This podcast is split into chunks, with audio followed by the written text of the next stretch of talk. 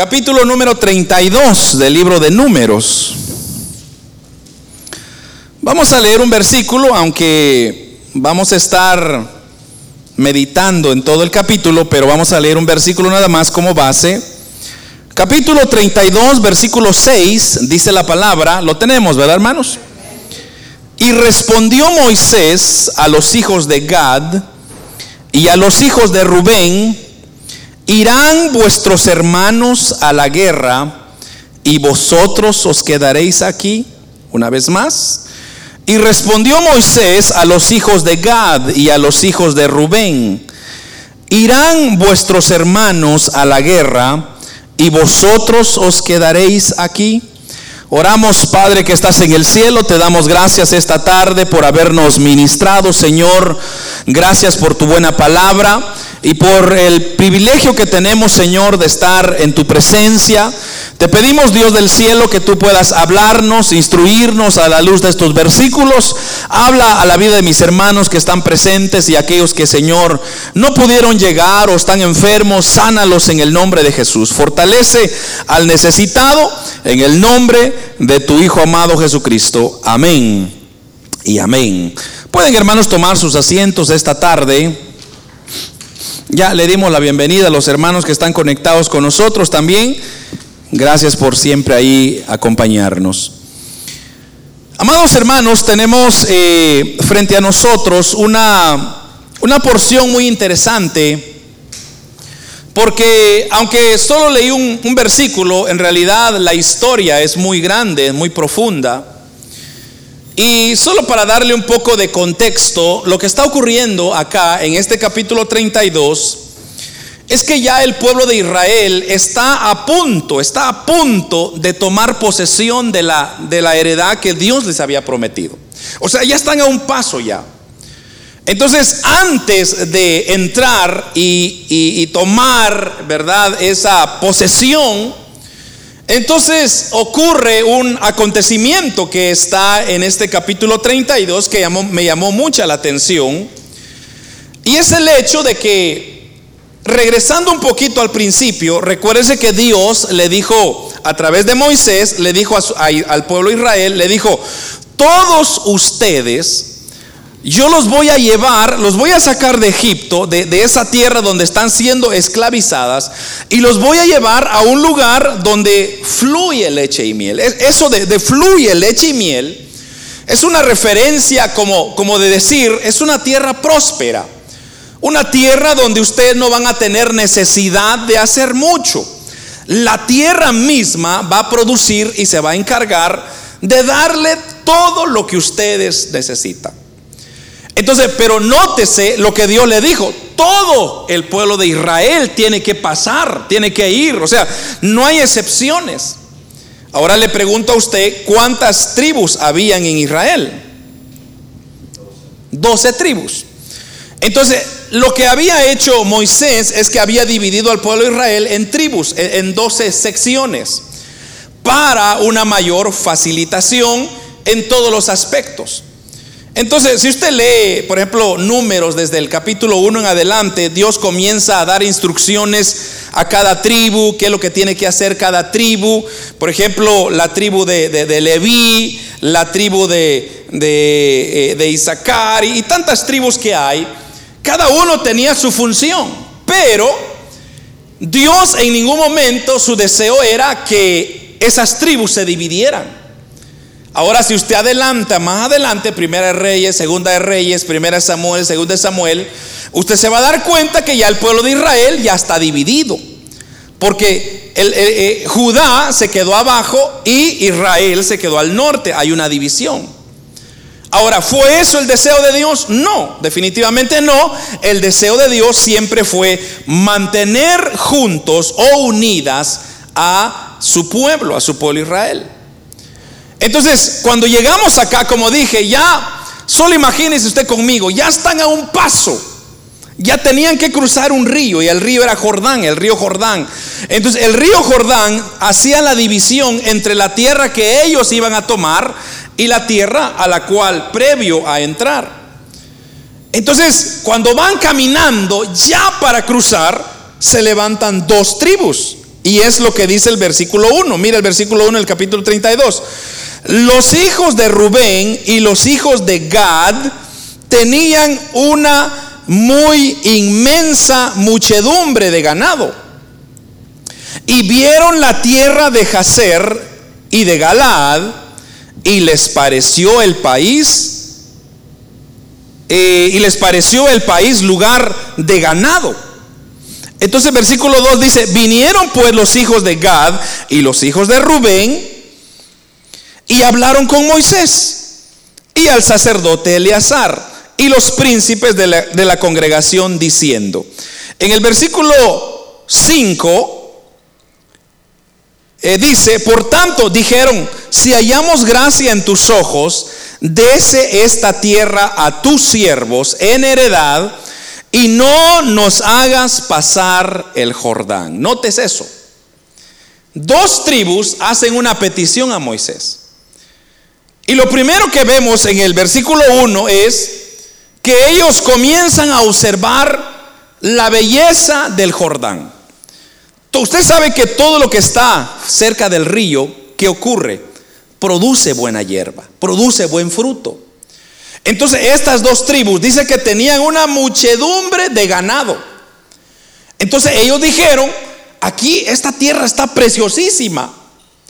Pero repito, el deseo de Dios era no, no quebrar las tribus o separar las tribus, sino que todos entraran y pasaran el Jordán. Pero ellos hacen una petición y dicen, Moisés, ¿será que podemos nosotros agarrar toda esta tierra? Porque tenemos muchos ganados y hay que alimentarlos. Y los ganados como comen y son caros. Entonces, Moisés está puesto frente a una situación, digamos que bastante adversa, porque Moisés sabía lo que Dios le había dicho. Moisés sabía que Dios, el deseo de Dios era llevar y juntar al pueblo de Israel. Pero ahora viene Moisés y dice, bueno, tienen razón. Hay muchas ovejas y hay muy buen pasto. Pero ahora, ¿qué hacemos? ¿Cuál es la determinación? ¿Qué podemos hacer para complacer estas dos áreas o estas dos peticiones? Entonces, es el versículo 6 que nosotros leímos, que dice, y respondió Moisés a los hijos de Gad y a los hijos de Rubén. Mire la pregunta que le hace Moisés. ¿Irán vuestros hermanos a la guerra y vosotros os quedaréis aquí? Entonces, nótese la preocupación de Moisés. Recuérdese que ellos todavía no han conquistado el terreno donde van a habitar todas las tribus. Entonces, como hay un terreno que no se, no no se sabe qué, qué tipo de enemigos hay, entonces obviamente se necesita la colaboración y la ayuda de cuantas más personas sea posible. Entonces viene Moisés y les dice, bueno, primeramente tenemos que entender de que hay un terreno que pelear, hay un, hay un, hay un lugar que ganar todavía. Y ustedes ya están pidiendo heredad antes que ganemos la tierra. No sabemos si va a alcanzar para todos o para no o, no. Entonces, ¿qué vamos a hacer? Entonces Moisés les hace la pregunta, dice, ¿irán vuestros hermanos a la guerra o se van ustedes a quedar aquí? De eso va a determinar si ustedes se van a quedar en este espacio o van a irse con nosotros. Entonces, ¿cuál es la pregunta en realidad? Moisés lo que está diciendo es, nosotros necesitamos la ayuda de todos ustedes. Usted recuerde, hermanos, que una tribu son cientos y miles de personas. O sea, no estamos hablando de no estamos hablando de unos cuantos cien personas, estamos hablando de miles de personas. Entonces, toda la ayuda, toda la colaboración es necesaria para poder vencer y ganar el territorio que ellos están por hacer. Pero quizá la preocupación más difícil para Moisés está en el versículo 7. Porque mire lo que dice el versículo 7. ¿Y por qué desanimáis a los hijos de Israel para que no pasen a la tierra que les ha dado Jehová? Así hicieron vuestros padres cuando los envié desde Cades Bernea para que viesen la tierra. Y subieron hasta el torrente de Escol y después que vinieron la tierra, desalentaron a los hijos de Israel para que no viniesen a la tierra que Jehová les había dado. Y luego dice el versículo 10, y la ira de Jehová se encendió entonces y juró diciendo. Entonces la preocupación de Moisés es que había ocurrido ya una ocasión cuando Moisés manda a los doce espías, allá, hermanos, a espiar la tierra prometida. Y él comienza a, decirle a cada uno de ellos, ustedes vayan, observen cómo está la situación, cómo, qué grande está el ejército, eh, qué tipo de personas hay, qué idioma hablan, cómo está la tierra. Averigüen, hagan ustedes la investigación. Y se fueron todos. Y cuando regresaron y les dieron el reporte a Moisés, Diez de los doce reportaron que el lugar que Dios les había dado no servía para nada. Entonces Moisés le dice, ¿cómo está eso? Es que le dijeron, la tierra que Jehová nos va a dar, primeramente está poseído por hombres gigantes. Y nosotros somos langostitas a la par de esos hombres. Entonces no vamos a poder ganar. Segundo, está amurallada. Hay muchos muros, no vamos a poder subir, avanzar, no hay un ejército, no hay herramienta para poder eh, lanzarnos y cruzar ese muro. Entonces, ¿qué pasó con el pueblo de Israel? El pueblo de Israel se desanimó. Pero dos, que era Josué y Caleb, fueron dos hombres que hablaron o vieron las cosas de otra perspectiva. Y ellos dijeron, miren, yo, hemos visto que sí hay gigantes, hay obstáculos, hay barreras, hay tantas cosas, pero también nosotros hemos visto de que ahí el pueblo va a disfrutar de muchas bendiciones porque es la tierra que Dios nos ha dado. Entonces Dios se molestó mucho con estos diez y los mandó de castigo al pueblo de Israel 40 años de regreso al desierto. 40 años.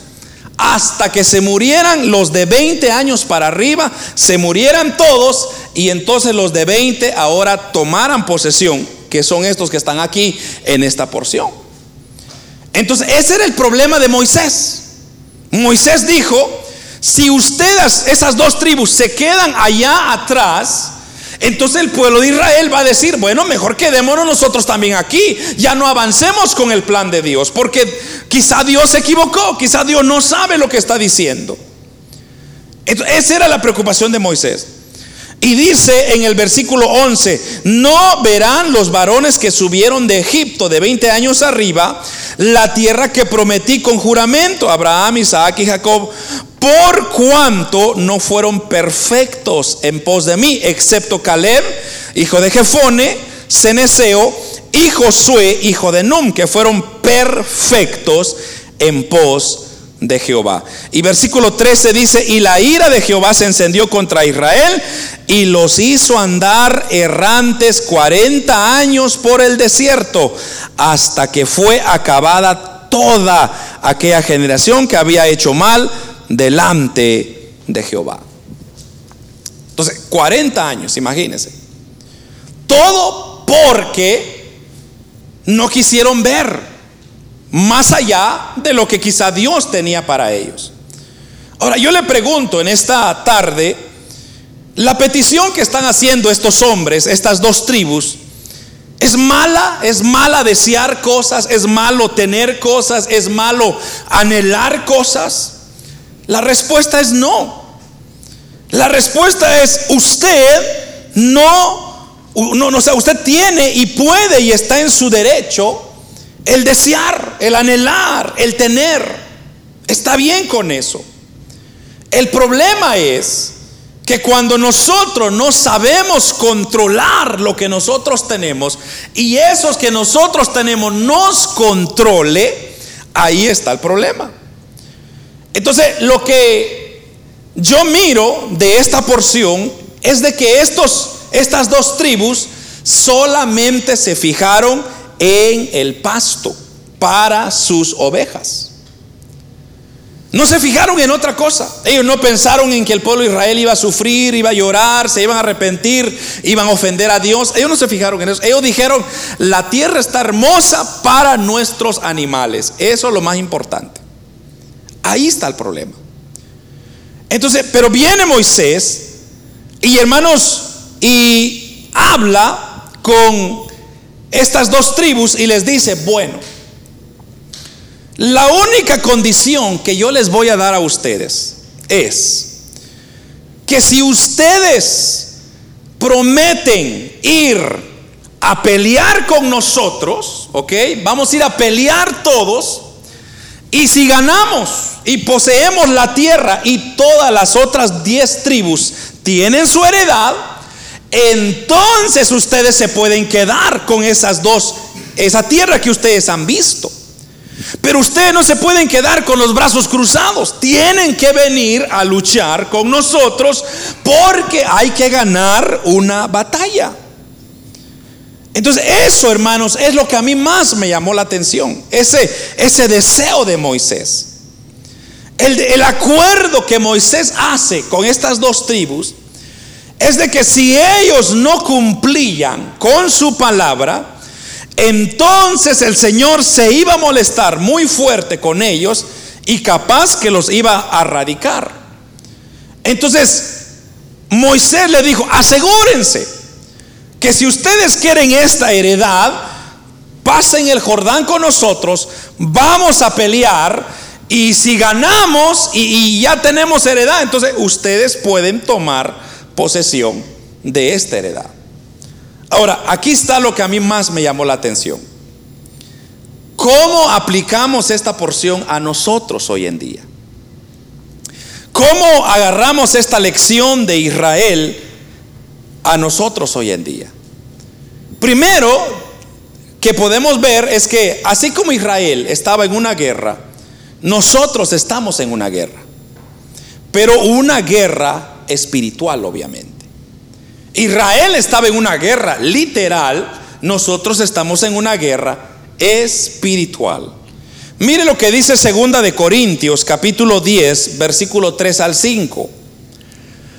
Segunda de Corintios capítulo 10, versículo 3 al 5 dice, pues aunque andamos en la carne, no militamos según la carne porque las armas de nuestra milicia no son carnales, sino poderosas en Dios para la destrucción de fortalezas, derribando argumentos y toda altivez que se levanta contra el conocimiento de Dios y llevando cautivo todo pensamiento a la obediencia a Cristo. Nótese, nótese lo que está diciendo el apóstol Pablo aunque nosotros andamos en la carne, no militamos según la carne. O sea, lo que está diciendo es, nosotros estamos en carne en esta vida, pero la guerra nuestra no es en la carne. La guerra nuestra es espiritual. Y si es espiritual, entonces nuestro archienemigo es Satanás y sus demonios, que el Señor lo reprenda. La guerra que nosotros tenemos es contra Satanás y las fuerzas espirituales de maldad. Entonces, nosotros no estamos para ganar terrenos, ganar cosas. Nuestra batalla como hijos de Dios, si usted es hijo de Dios, usted sabe que está en una guerra espiritual contra las huestes de maldad. ¿Por qué? Porque ya le he dicho muchas veces, Satanás, hermanos, no es un mito. Satanás no es un invento del hombre. El hecho que el hombre le haya puesto un vestido rojo, dos cachitos y una cola con una espada y un tenedor en la mano, eso no significa que Satanás sea así. De hecho, Satanás dice la Biblia que es como un ángel de luz. Satanás no es como el hombre piensa, un hombre ogro, oscuro, feo, que asusta a la gente, que anda dando miedo a la gente. No. Satanás es, hermanos, está mejor vestido que nosotros está. Satanás se viste de astucia. Satanás sabe de que él no quiere perder terreno. Y el propósito de la iglesia es ganar terreno. El propósito de la iglesia es no quedarse al otro lado del Jordán, hermanos, cuando sabemos que hay que cruzar el Jordán y pelear la buena batalla de la fe. Mire lo que dice Efesios, Efesios 6:10. Esto lo aclara más todavía.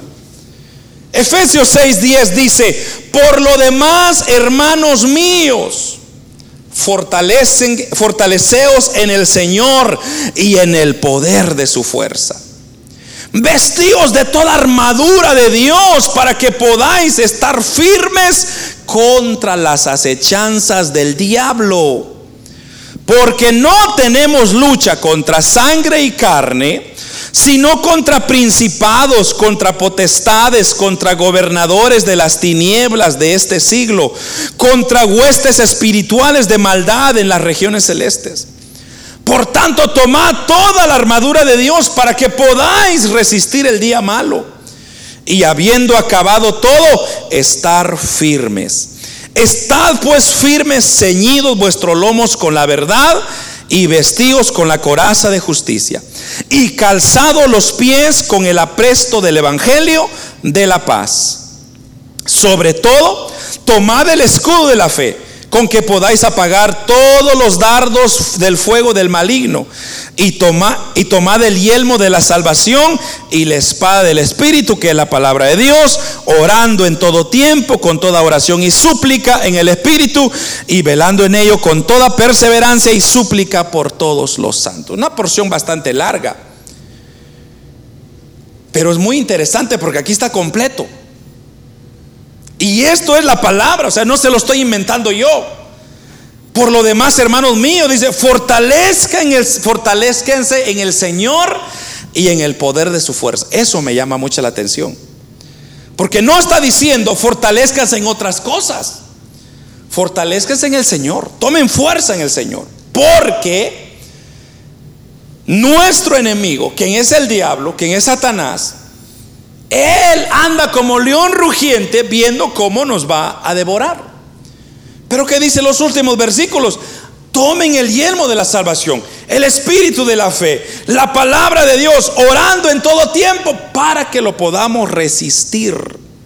O sea que si nosotros no tomamos estos consejos, entonces estamos expuestos a lo que Satanás va a hacer con nosotros.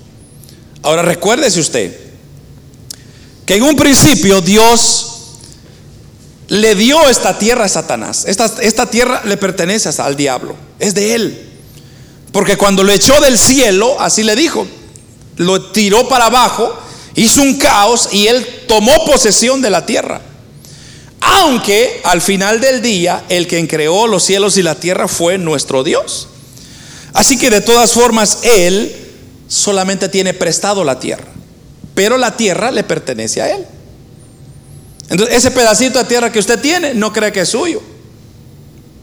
El diablo es dueño de ello. Pero Dios se le ha permitido dar, no se preocupe.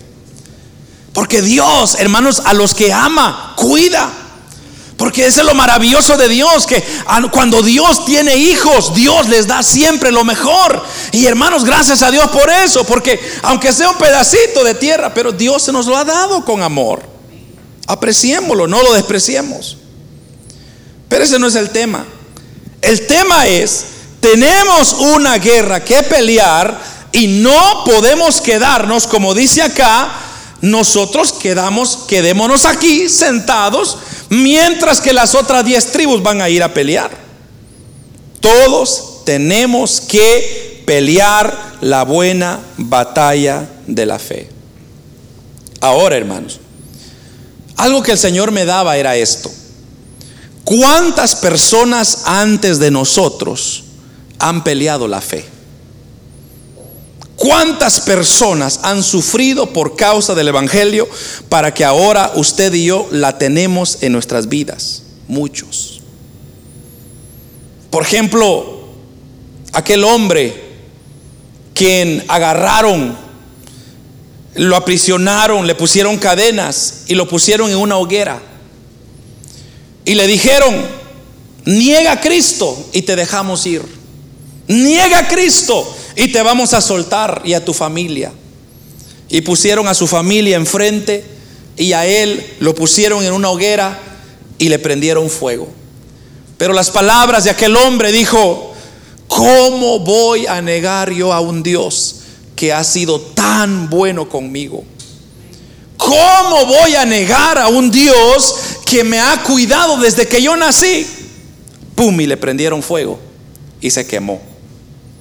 ¿O qué decir de aquel hombre cuando también le iban a decapitar? Lo hincaron y le dijeron, te vamos a dar una oportunidad más, niega a Cristo y si niegas a Cristo te dejamos ir libre.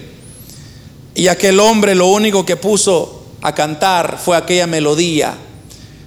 He decidido seguir a Cristo. He decidido seguir a Cristo. Y le volaron la cabeza. De ahí salió ese canto. Hombres que han dado y mujeres que han dado su vida por el Evangelio de Cristo. ¿Qué está usted dispuesto a dar por la causa de Cristo? ¿Qué está usted dispuesto a sufrir por la causa de Cristo?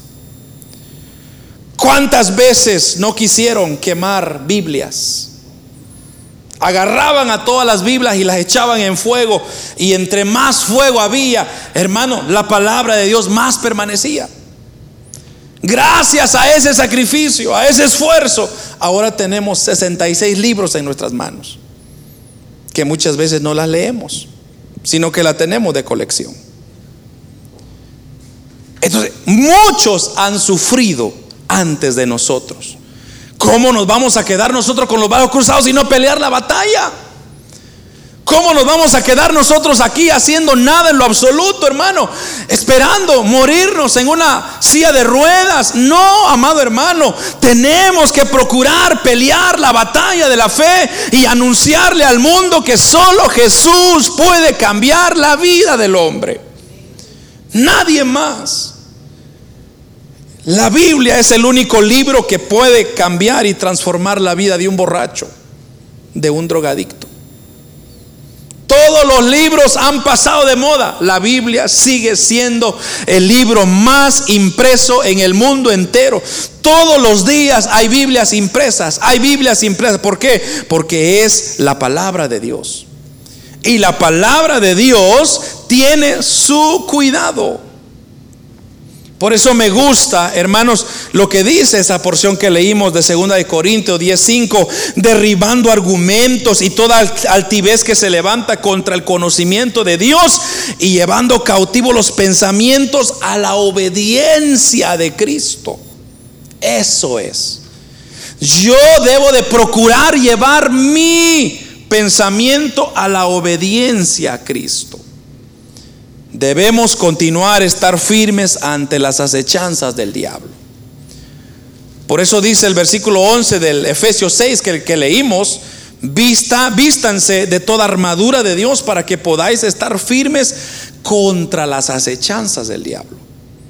Si nosotros nos quedamos con los brazos cruzados esperando que Dios haga todo, no va a ocurrir. No va a pasar, porque Dios ya hizo lo que tenía que hacer. Él ya hizo lo más difícil, que fue morir en una cruz. Y esa cruz lo merecía usted y lo merecía yo. Nosotros teníamos que pagar ese precio. Pero Él dijo, yo voy a tomar el lugar de ellos. Entonces la parte difícil ya lo hizo Él. Ahora la parte fácil nos corresponde a nosotros. ¿Cuál es? Pelear la buena batalla de la fe. No abandonar a nuestros hermanos en la fe, sino trabajar juntos, apoyar juntos, ver de qué forma llevamos el Evangelio de Cristo a las naciones, hermanos. Si nosotros no hacemos nada, entonces, ¿qué Evangelio van a tener nuestros hijos, nuestros nietos? Si nosotros no predicamos el Evangelio, ¿qué van a, a tener ellos? ¿Cómo se van a congregar? ¿Cómo van a amar a Dios cuando tenga sus años? Los años que usted y yo tenemos. Porque nadie acá, hermanos, piense que va a llegar más de 100 años. Dice la Biblia, 70, 80, el más fuerte es el que llega. Ahora, en nuestros países hay, hay familiares que han llegado casi sus 100 años. Gloria a Dios por ellos. Pero nosotros, hermanos, ya a los 40 estamos con dolores de espalda, de cabeza y nos duele todo. Solo imagine llegar a los 60, hermano, a los 65, creo que ya al fure me van a traer el fetro de una vez para caer ahí, porque ese va a ser mi retiro. Para retirarse de una vez para siempre. ¿Por qué? Porque estamos en una sociedad que no nos cuidamos. Todas esas hamburguesas, hermano, que usted se come, no son nada buenas, pero son tan agradables, ¿verdad? ¿Cuántos acá salen a correr todos los días? Por lo menos 30 minutos. ¿Cuántos aquí se cuidan? Muy pocos. Y no solamente nosotros, todo el mundo está así. ¿Por qué cree usted que McDonald's, hermanos, es la empresa número uno en ventas de comida y está metido en cada rincón del mundo? Por su hamburguesa. Su hamburguesa. Pero tanto químico que le meten, que por eso están en negocio. Pero quizá la pregunta vuelve a ser, ¿por qué nos quedamos nosotros con los brazos cruzados cuando hay mucho que hacer? Cuando hay mucho que ganar. Cuando el Señor nos dijo a nosotros, id y predicad el Evangelio a toda criatura, bautizándoles en el nombre del Padre, Hijo y Espíritu Santo. ¿Y por qué no lo hacemos? Queremos ser como estas dos tribus, quedarnos atrás, pero que todo mundo pelee, que se vaya a matar, que, medio mundo se mate allá. Yo aquí estoy tranquilito, hermano, aquí hay pasto verde, mis ovejas van a estar bien, mi familia va a estar bien. No pasa nada. Pero Moisés le dijo, no, no va a ser así tan fácil. Si ustedes quieren esa tierra, tienen que ir a pelear con nosotros. Y si ustedes vienen a pelear con nosotros y ganamos la batalla, entonces ustedes pueden regresar y disfruten al máximo su heredad. ¿Por qué? Porque ustedes ya cumplieron. Ahora, gracias a Dios que así fue. Ellos fueron a pelear, de hecho. Y les quedó esta heredad. Entonces, hay dos tribus que se quedaron fuera o atrás del Jordán y Mm, hay, otra, historia más interesante todavía que a Moisés, o, perdón, los, eh, los sacerdotes les preocupó algo. Y es de que si aquellas dos tribus se habían quedado atrás del Jordán, entonces, ¿cómo ellos iban a ir a adorar a Dios? Mire qué interesante. ¿Cómo iban ellos a ir a adorar a Dios? Entonces ellos tuvieron que levantar un monumento para recordarle a sus hijos y a los hijos de sus hijos que tenían que ir a adorar a Jerusalén todos los años. Todos los años. Pero eso fue un trabajo que ellos se, se aseguraron en hacer para que sus hijos, hermanos, no se olvidaran quién es Dios. Yo le pregunto a usted, hermanos, una pregunta bastante retórica. ¿Cuántas cosas buenas no ha hecho Dios en su vida? ¿Hay alguien aquí que puede decir, a mí Dios no me ha hecho nada? A mí Dios no me ha dado nada. A mí Dios, hermano, me vale, porque Dios no ha hecho nada por mí. Yo he hecho todo con mi esfuerzo. Quizás sí, quizás sí acierto con su esfuerzo. Pero yo le pregunto, ¿quién le dio la vida? ¿Quién le dio la fuerza? ¿Quién le dio la capacidad, el aire para levantarse? Fue Dios. Entonces ya todos estamos endeudados con Dios. Todo lo que usted tiene es de Dios. Dios lo proveyó. Esas ovejitas que fueron matadas, sacrificadas para usar el, el, algodón que usted tiene en su ropa, ¿cuántas han muerto? Para que usted luzca una hermosa prenda. Muchas. El problema es que nosotros queremos quedarnos como ellos. Aquí estamos tranquilos, hermano, aquí no pasa nada, no me, no me molesten, aquí estoy bien. Aquí hay pasto, hay, hay lugar, aquí voy a hacer mi casita, no pasa nada. Y es que no estaba malo eso, estaba perfecta la idea. Pero lo malo era dejar hacer las cosas de Dios que hay que hacer. Y es pelear la buena batalla de la fe. Usted y yo estamos en una guerra constante todos los días. Y si nosotros dejamos, amados hermanos, de pelear, ¿quién la va a pelear entonces? Si usted y yo no, no, no, nos levantamos como un ejército de Dios que está oponiéndose en contra de, la, de las cosas que el diablo está oponiendo, hermano, ¿quién va a pelear? ¿Dónde está la iglesia? ¿Dónde están los hijos que van a representar el reino de los cielos en esta tierra?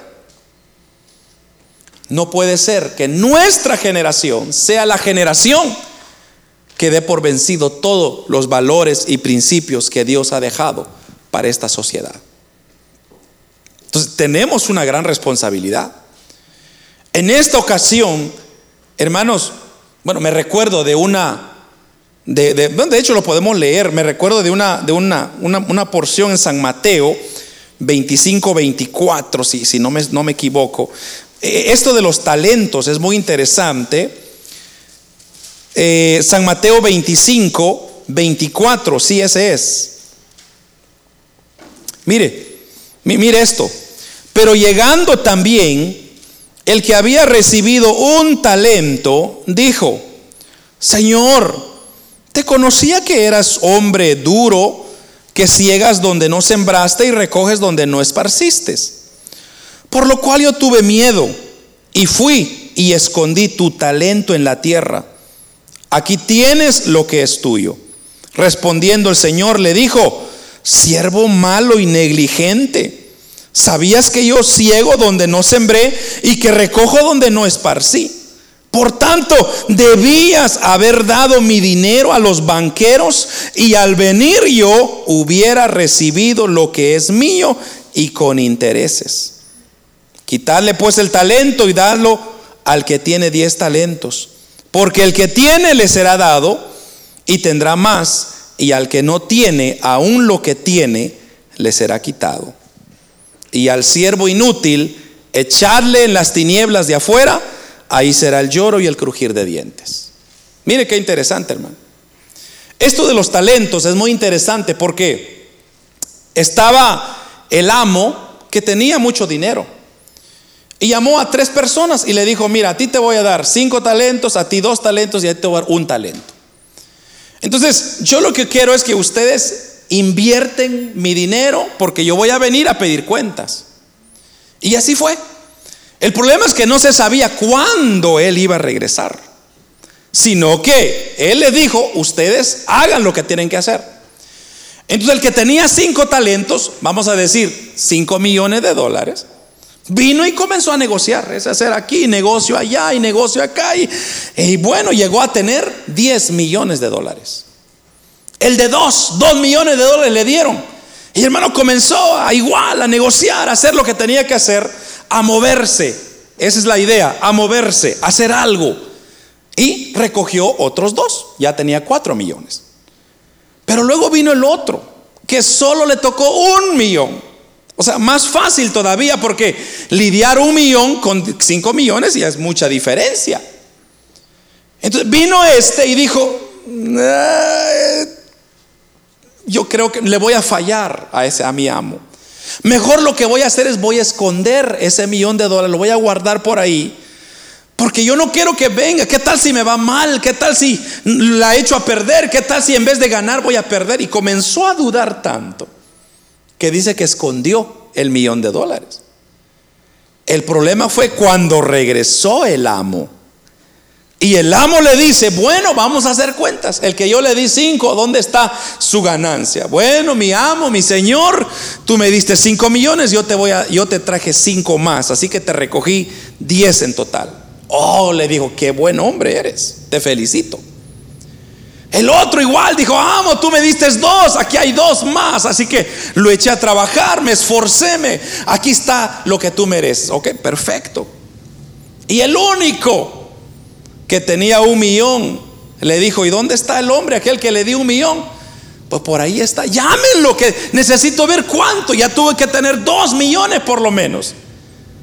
Y llega aquel y le dice, Yo sé que tú eres un siervo que recoge donde no siembras y, nos das esto para ver si producimos, pero yo tuve miedo, dijo, y yo escondí ese dinero. Entonces, ¿qué le dijo su Señor? Su Señor se decepcionó. Porque si Dios nos da a nosotros un talento, si Dios nos da algo a nosotros, no es para esconderlo, es para hacerlo y ponerlo por obra. Entonces, yo no sé qué talento Dios le ha dado. Quizás Dios le ha dado algo, pero ¿qué está haciendo usted con ese talento? ¿Lo tiene escondido? Porque si lo tiene escondido, entonces el Señor le dijo, quítenle el talento a ese, porque no sirve para nada. Por lo menos, por lo menos lo que hubiera hecho era, se lo hubiera dado a los banqueros y hubiera habido un interés, aunque sea un por ciento, me a mí me hubiera agradado. Pero ni siquiera eso piso. Pero ¿qué es lo que estaba diciendo Cristo acá? Es que muchos de nosotros queremos lavarnos las manos, no haciendo nada en la obra del Señor. Queremos lavarnos las manos como decir, no, que lo haga otro, que, que, que, aquel se sacrifique. Yo no, yo aquí estoy bien. Aquí el pasto está verde, está bonito, aquí me voy a quedar. El problema es que llegará el día cuando usted y yo tenemos que presentarnos delante de Dios. Y ahí que vamos a decir. ¿Qué le va a decir el Señor a usted? Cuando usted le diga, bueno, dame el talento que te di. ¿Qué lo hiciste con ello? ¿Cuál será nuestra respuesta? Eso, hermanos. En este caso, el Señor le dijo, quítenle, y eso es lo que tiene dos, eh, diez, porque se sabe administrar bien. Y el otro, échenlo para afuera. Que se vaya a las tinieblas, dice, donde será el lloro y el crujir de dientes. Un trágico final. Ahora, para la historia que yo le narré el día de hoy, la historia no fue trágica, porque estas dos tribus se fueron a pelear la batalla. Y ellos pelearon con sus hermanos, ganaron, conquistaron. Y cuando conquistaron les dijeron a Moisés, ¿te acuerdas que hicimos un trato contigo? Que si nosotros peleábamos, Moisés le dijo, sí, yo me recuerdo y cumplo mi palabra. Pueden irse a tomar heredad. Y mire hermano, qué bendición, porque ahora tenían la bendición de Dios, disfrutando su tierra, disfrutando de todos los beneficios que había, pero en paz con Dios. Eso es la diferencia. Qué bonito es hacer las cosas cuando hay paz con Dios. Pero cuando no hay paz, usted puede hacer y hacer y deshacer lo que usted quiera. No hay paz. Pero no porque Dios no quiera dar su paz, sino porque nosotros no queremos o hemos dejado a Dios que trabaje solo y nosotros solos. Y así no funciona. Entonces aquí, hermanos, la moraleja de la lección de este mensaje es, trabajemos juntos con Dios. Así se llama el tema. Trabajemos juntos para Dios. Porque la bendición de Dios que vamos a adquirir y que vamos a ganar será maravillosa, hermano. Será gloriosa cuando estemos delante de Dios y nos diga, mira, aquí está tu corona porque te lo mereciste, te esmeraste trabajando. Yo le he dicho muchas veces, solo me imagino, hermanos, cuando pase el apóstol Pablo. Imagínense que el apóstol, el apóstol Pablo está enfrente de nosotros. Todos estamos haciendo línea y el apóstol Pablo está aquí enfrente. Y diga el Señor, Pablo, ven, pasa, es tu turno.